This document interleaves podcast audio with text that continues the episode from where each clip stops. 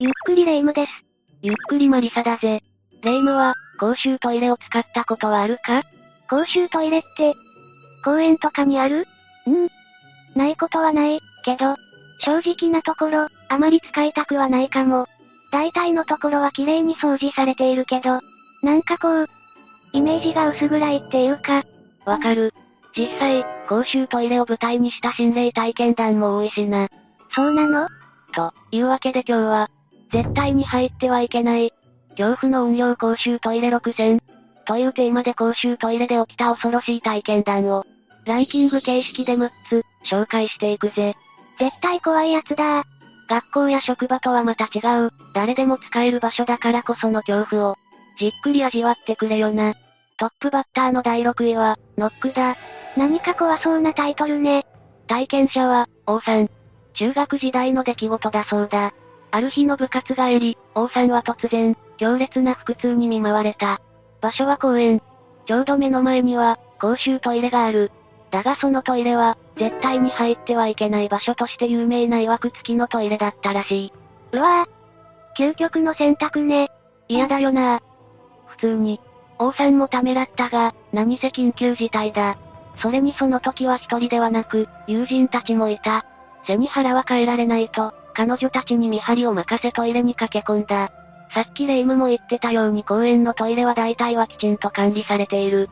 思ったよりは綺麗で、普通のトイレであったことにとても安堵したそうだ。だがほっとしたのもつかの間、コンコン、と誰かがドアをノックした。友人の誰かだろう。なにと答えながら、コン、と一つノックを返す。返事はない。その代わりにまた、3回ノックが返ってくる。え？誰かのいたずら？って思うよな。王さんもそう思ったらしい。場所が場所だ。あまりにも立ちが悪い。うんうん。普通に怒っていいわ。もちろん、怒ったとも。もう、やめてよね。だが反応はない。そこで王さんは気づいた。扉の向こうに、人の気配がないと。え？ホラーとしては、誰かがいるというのが定石だろうが、本当に、何の気配もなかったらしい。足音とか、息遣いとか、いるなと思わせる、存在感のようなもの。それが全くなかった。いや、それはそれで。怖くない？じゃあ誰がノックしたのよ？と、おおよそ同じようなことを考えた王さんは、誰もいない恐怖に怯えながらトイレから飛び出した。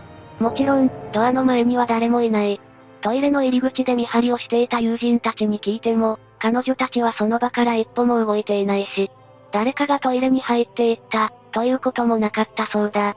そして王さんから話を聞いて恐怖が伝染したところで追い打ちをかけるかのように。突然、トイレの電気が消えた。徹底してるわね。王さんたちはパニックになりながら、公園を駆け抜けたそうだ。それ以来、王さんたちはその公園を通るのをやめたが、曰く付きの公衆トイレは、10年経っても変わらずそこに存在しているらしい。そういうのって、取り壊しとかできないものなの？ん？個人的なイメージでは役所と幽霊って、相性が悪い気がする。というと？幽霊が出るからっていう理由じゃ動けないだろ。信じるも信じないもあなた次第ですの世界だからな。トイレを作るのも、壊すのも、税金がかかるんだぜ。ああ。納得。第5位は泣く子供だ。体験者は、会社員の S さん。場所は F 県にある某公園。その公園はジョギングコースとしてとても人気で、何時に来ても誰かが走っている。そんな活気のある場所らしい。幽霊出る暇なさそう。って思うじゃん。その日、S さんは初めて公園の公衆トイレに入った。人気のない場所だし、S さんは若い女性だからな。普段は極力、近寄らないようにしていたらしいが、その日は走り始めに転倒し、膝と手をすりむいてしまった。傷口を洗うために仕方なく、トイレを利用したんだそうだ。そして手と膝を洗って、今日はもう帰るか、と考え始めたその時、トイレの個室から、子供のすすり泣く声が聞こえた。タイトル回収。時間は19時。子供が一人でこんな人気のないトイレにいていいわけがない。S さんは中にいる子供に優しく語りかけた。大丈夫？お母さんとはぐれちゃった？子供は一瞬泣き止んだが、またすぐにお母さん、お母さんと泣き始める。S さんは慌てて一緒に探そうと声をかけた。とはいえ、その子にとって自分は見知らぬ大人だ。決して安心できる存在ではない。S さんはスマートフォンを取り出し、いざという時のために登録していた近所の交番に電話をかけた。今おまわりさん呼んであげるからね。そう言って。うんうん、絶対正解。怖いのはお化けだけじゃないものね。治安扱いが一番怖いまであるな。世知辛い世の中です。電話を終える頃には、子供はすっかり泣き止んでいた。だが、何かをブツブツと呟いている。S さんは耳を澄ませた。聞こえたのは、お母さん、ごめんなさい、この二言のみ。この時なぜだか、背中にぞくりと冷たいものが走ったが、S さんは子供が落ち着くまでと思い、大丈夫、大丈夫と繰り返し言い聞かせたそうだ。いい大人だな交番のおまわりさんは、すぐに来てくれた。だが女子トイレの前で事情を説明すると、警官はなぜか、すごく嫌そうに表情を歪めた。ああ、やっぱりそれか。あまりによろしくない態度に腹を立て、どういうことですか？と詰め寄った S さんに。警官はドアを開けてごらん、と促した。言われるがまま、ドアを開ける。施錠はされておらず、扉はすんなりと開いた。中には、誰もいない。ああ。警官曰く、このトイレでは昔、母親が子供の命を奪うという、悲しい事件が起きたらしい。それ以来、すすり泣く子供の霊が出る。そして時折、優しい大人が現れては S さんのように交番に通報してくるんだそうだ。母親が、子供を、幽霊は怖いけど、それよりも悲しすぎるわ、そんなの。S さんも、ずっと考えているそうだ。ごめんなさいって、何なんだろうってな。子供の霊は後味が悪い。気を取り直して、第4位。人感センサーだ。体験したのは、20代男性 T さん。その日 T さんは、山奥の観光地に立ち寄った。時間は17時頃。数少ない商店も閉まり始め、観光バスもとっくにいなくなっている頃合いで、駐車場のトイレも、貸し切り状態だったそうだ。ああ。やだな嫌なシチュエーションだな怖いよなでも T さんはそのトイレが新築だったこともあって、気兼ねなく出せるなとしか思わなかったらしい。おう。人感センサーが T さんを捉えて、室内の明かりが灯る。個室に入った T さんは、ゆったりとした気持ちで腰を落ち着けた。だが少し経つと、電気がブツン、と切れた。故障だろうか。それとも電球が切れたのだろうか。よくはわからないが、夕方でもトイレ内は十分に薄暗い。T さんは慌てて用を済ませ、個室を出た。すると再び電気が灯る。意味がわからない。まるでせかしてるみたいよね。それくらいならまだいいんだが、T さんはあることに気づいた。もう一つの個室が、閉まっている。入った時には確かに無人で、隣の個室も開いていた。個室の中にいる時に、誰かが入ってきたということもないだろう。扉が開く音なんてしなかった。もちろん、人の足音だって。じゃあ、そこにいるのは、なんだ？あの、まさか、ドア開けるなんてバカなことしないわよねさすがにそんな勇気はないだろ。だが、好奇心から。というよりは、恐怖心をごまかすために T さんは、そのドアをノックした。コンコンと返事があればよし、そう思ったらしい。十分怖いもの知らずだわ。返事は、ない。オッケー、それなら撤退だ。T さんは速やかに手を洗い、男子トイレから脱出した。その瞬間、男子トイレの明かりが消える。中に人がいるのに？コッパ、直接何かを見たわけでも、されたわけでもない。だからあれは機械の故障だ。T さんは未だに、自分にそう言い聞かせているそうだ。まあ確かに、そう思えなくはない事案ではあるんだが。総合点で黒でしょ。ですよね。続いて、第3位はたどり着く場所だ。体験者は、トラック運転手の計算。恐怖体験の舞台となったのは、そういう名所の近くにあるパーキングエリアの公衆トイレだ。そういうと言いますと、掲示板に、命の電話のポスターが貼ってある系かな。またいかにもな場所ね。場所は確かにそうなんだけど、トイレ自体は綺麗だし、計算みたいなドライバーやバイク乗りたちには結構ありがたがられている場所らしいぜ。まあ、確かに、出なければ問題はないけど。どうせ、出るんでしょう。そういうランキングなので。ほらある日の早朝、計算は休憩ついでに用を足そうと、そのトイレに入った。入った瞬間、少しだけ霊感のある計算は、綺麗だけど、なんか薄気味が悪いなと、そういう印象を持ったらしい。さっさと出すもの出して、出よう。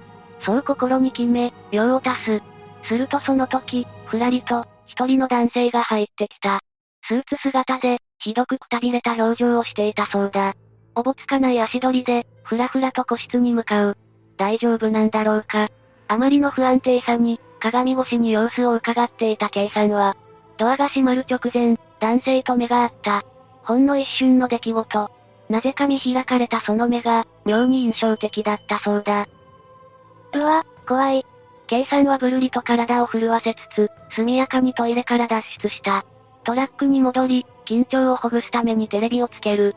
それでも、朝食のパンをかじりながら、なんとなくトイレの様子を気にしていた。と、どうして？具合が悪そうだったから。だそうだ。い、いい人。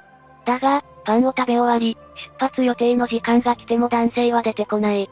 もしかして中で倒れているのでは？そう思った K さんは、恐る恐るの足取りで、もう一度トイレに戻った。だけどな、いないんだよ。誰も。個室は開け放たれた状態で、空っぽだったんだ。遭遇しなくてよかった。K さんは首をかしげながら車に戻った。そして、あることに気づく。このパーキングエリアには、ずっと、自分のトラックしか止まっていなかったこと。そしてスーツ姿の男性が徒歩でふらりと現れるには時間も、立地も、この上なく不自然であるということに。考えいいのも考えものね。ほんとそう。鈍感でいたいよな、心霊現象に関しては。K さんは後日、インターネット検索から、そのトイレでは、男性の幽霊の目撃情報が数多く存在するという事実を知ったそうだ。場所が場所なだけに、その、そういう霊なのよね、きっと。多分、そうだろうな。どうしてわざわざトイレに来るのかしらえ驚かすため？それだけ？言われてみたら、確かに。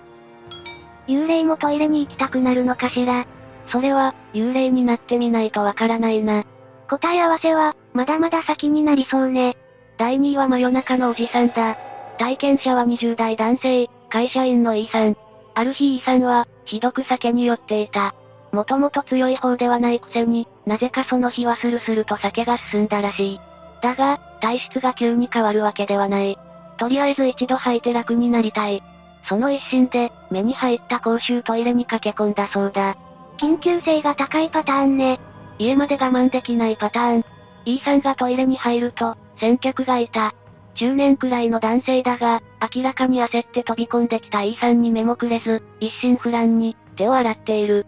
人の気配があることに少しだけ安心して E さんは個室に入った。